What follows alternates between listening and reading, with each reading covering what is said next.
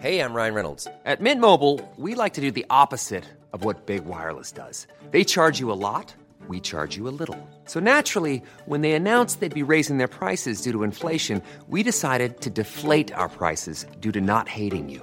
That's right. We're cutting the price of Mint Unlimited from $30 a month to just $15 a month. Give it a try at mintmobile.com slash switch. $45 upfront for three months plus taxes and fees. Promo rate for new customers for limited time. Unlimited more than 40 gigabytes per month. Slows. Full terms at mintmobile.com.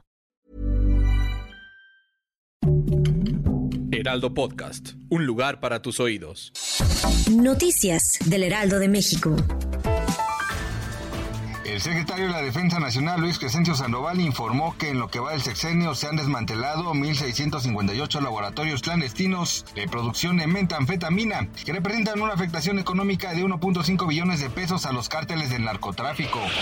Rosa Isela Rodríguez, secretaria de Seguridad y Protección Ciudadana, dio a conocer los avances en torno a un caso de un hombre que arrojó a un perro en un caso con aceite hirviendo en Tecámac. La funcionaria afirmó que se está trabajando para obtener la orden de aprehensión en contra del agresor y llevarlo ante la justicia. El delito es maltrato animal, por lo que podría alcanzar una pena de 3 a 6 años de prisión, aseguró la funcionaria.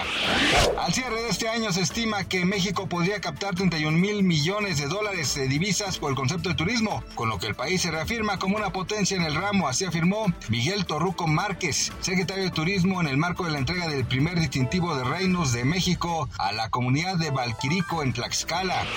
En un video que se viralizó quedó documentado el momento cuando alrededor de 40 adolescentes golpearon severamente a un par de marines activos de las Fuerzas Armadas de Estados Unidos. El incidente ocurrió en una playa del estado de California, cuando los infantes de Marina hicieron una petición a los jóvenes de que se retiraran de la playa.